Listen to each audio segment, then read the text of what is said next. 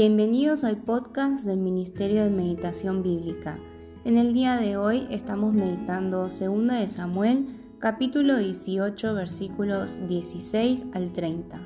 En el día de hoy voy a estar leyendo en la versión Nueva Traducción Viviente y luego vamos a pasar a una breve reflexión en la cual vamos a poder aplicar la palabra de Dios para el día de hoy hacia cada una de nuestras vidas. Que el Señor nos acompañe y nos hable en este tiempo.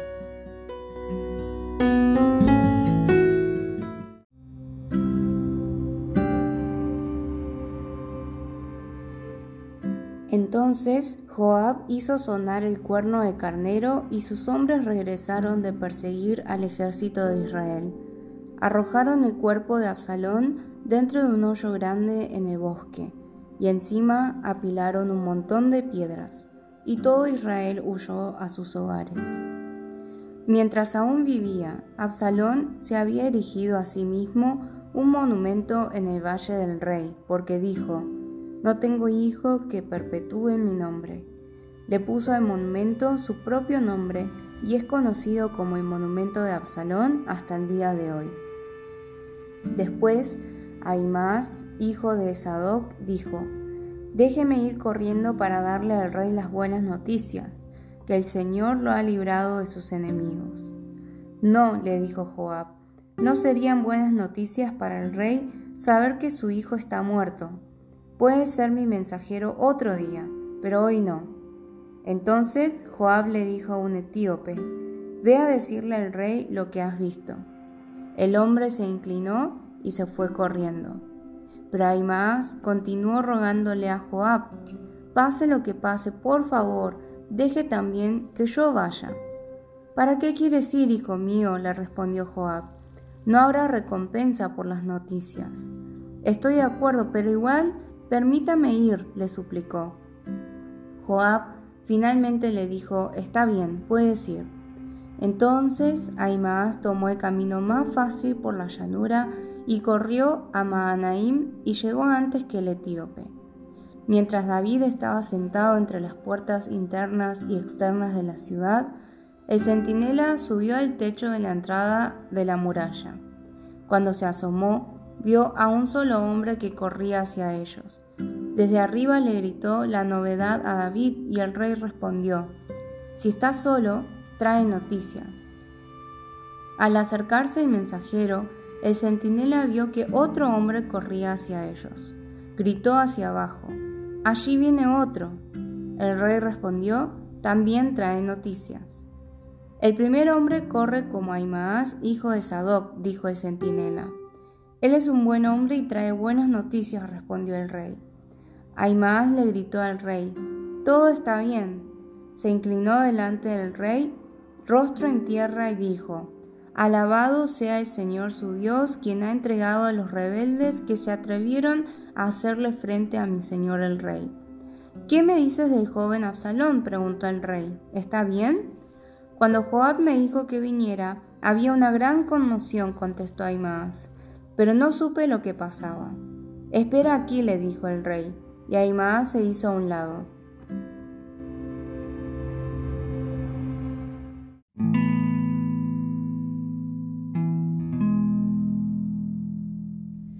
En el pasaje de hoy podemos ver varias enseñanzas que el Señor puede estar hablando a nuestras vidas. Si bien no son las únicas, son las que decidimos compartir para poder reflexionar juntos y especialmente para que puedan ser de ayuda para saber cómo aplicar el texto bíblico en mi vida en el día de hoy. En el pasaje de hoy es importante que veamos qué es lo que sucedió anteriormente. Por eso siempre les recomendamos y les instamos a estar meditando cada día y también esa es la razón por la cual meditamos libros completos, libro por libro. En el pasaje hoy vemos que ocurre luego de la muerte de Absalón. ¿Qué ocurre entre la muerte de Absalón hasta que llega esta noticia a los oídos del rey David, que en realidad no sucede hasta el pasaje que vamos a meditar el día de mañana. Pero vemos en el versículo 17 que después de que Absalón muera, le echan en un gran hoyo, levantan sobre él un, montón muy grande de piedras. ¿Y qué hace Israel? Israel huyó cada uno a su tienda. Porque es importante saber un poco el contexto de cómo llegamos hasta el día del pasaje de hoy. Porque si vemos en los capítulos anteriores, podemos ver cómo Absalón durante años atrás estuvo robando el corazón de la gente con su simpatía, con su estrategia política, con su carisma, resolviendo los conflictos que las personas tenían. Y de esta manera, el mismo autor de 2 Samuel dice que se robó el corazón de Israel. Esto nos da a entender que el apoyo que Israel le daba a Absalón era con un fundamento, era con un argumento, no era simplemente una coincidencia o una casualidad. Pero vemos en el pasaje de hoy que luego de que muere Absalón, ¿qué hace Israel? Israel huyó cada uno a su tienda. Vemos entonces que en gran parte también seguían y apoyaban a Absalón. ¿Por qué? Porque había un beneficio que ellos podían sacar. Israel no pensaba en cuál era la voluntad de Dios, quién era el rey que Dios había dispuesto para el pueblo. Ellos iban tras aquel, lo voy a decir con estas palabras, tras aquel político que le daba los beneficios que ellos estaban buscando. Ahora, ¿cómo podemos aplicar esto en nuestras vidas? Sería bueno que pensemos a quienes estamos apoyando no solo en materia política, sino las personas que están a nuestro alrededor. Sería bueno que revisemos nuestros prejuicios, nuestras verdaderas motivaciones por las cuales tratamos a ciertas personas de una manera y a otras de otra manera. Esto puede suceder mucho en el ámbito del trabajo, con clientes o incluso con nuestros jefes, a veces mostramos una cara con cierto tipo de personas y otra cara con otro tipo de personas dependiendo de qué beneficio me puede dar esta persona a mí o no. Pero en definitiva, cuando Absalón muere, vemos que Israel huyó cada uno a su tienda. Podemos preguntarnos también si estamos teniendo esta misma actitud del pueblo de Israel en nuestras vidas hacia personas que antes seguíamos porque teníamos un beneficio y luego cuando vemos que ya no nos pueden dar ese beneficio, simplemente huimos y volvemos a nuestra tienda. Por otro lado, reflexionemos sobre la actitud de Ahimaas, hijo de Sadoc. Al principio puede parecer un poco extraño lo que hace. Eh, hijo de Sadoc, quería ir a darle las nuevas de la victoria al rey David, pero Joab le dice que no lo haga porque en realidad la noticia no era buena porque había muerto el amado hijo del rey David, Absalón. Por eso Joab envía al etíope, pero de todas maneras Aimaas insiste en que él quería darle la noticia al rey David. Pero una vez que llega, adelantándose al etíope y le da las nuevas sobre cómo ha sido el resultado de la batalla, el rey David le pregunta qué ha acontecido de su hijo Absalón. Hijo, y vemos que Aimaas no dice la verdad.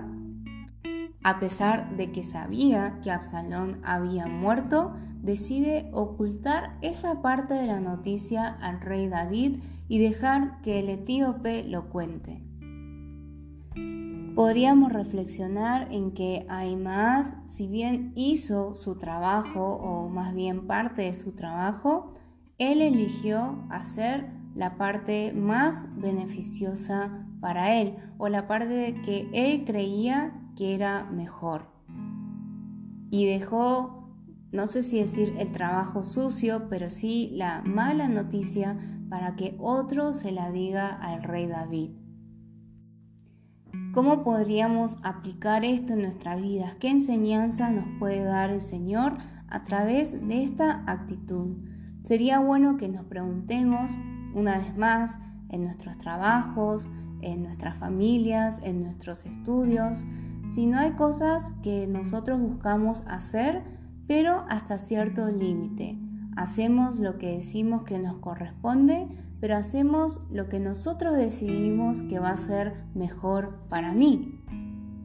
Y dejamos la parte del trabajo que a mí no me gusta, que a mí no me apetece, que no es cómodo para mí, para otras personas. Y puede ser que seamos muy esforzados, así como más corrió mucho, se esforzó mucho en adelantarse al etíope para presentarse delante del rey David, pero podemos estar esforzándonos mucho buscando simplemente nuestras ambiciones. ¿De qué manera, con qué decisión en el día de hoy podríamos aprender de los malos ejemplos quizás del pasaje del día de hoy para poder vivir una vida santa que realmente refleja que el mandamiento de Dios vive en nuestros corazones y en nuestras mentes. Esperamos que esta reflexión haya podido ser de ayuda en la meditación personal de cada uno y les animamos a seguir meditando cada día, de día y de noche.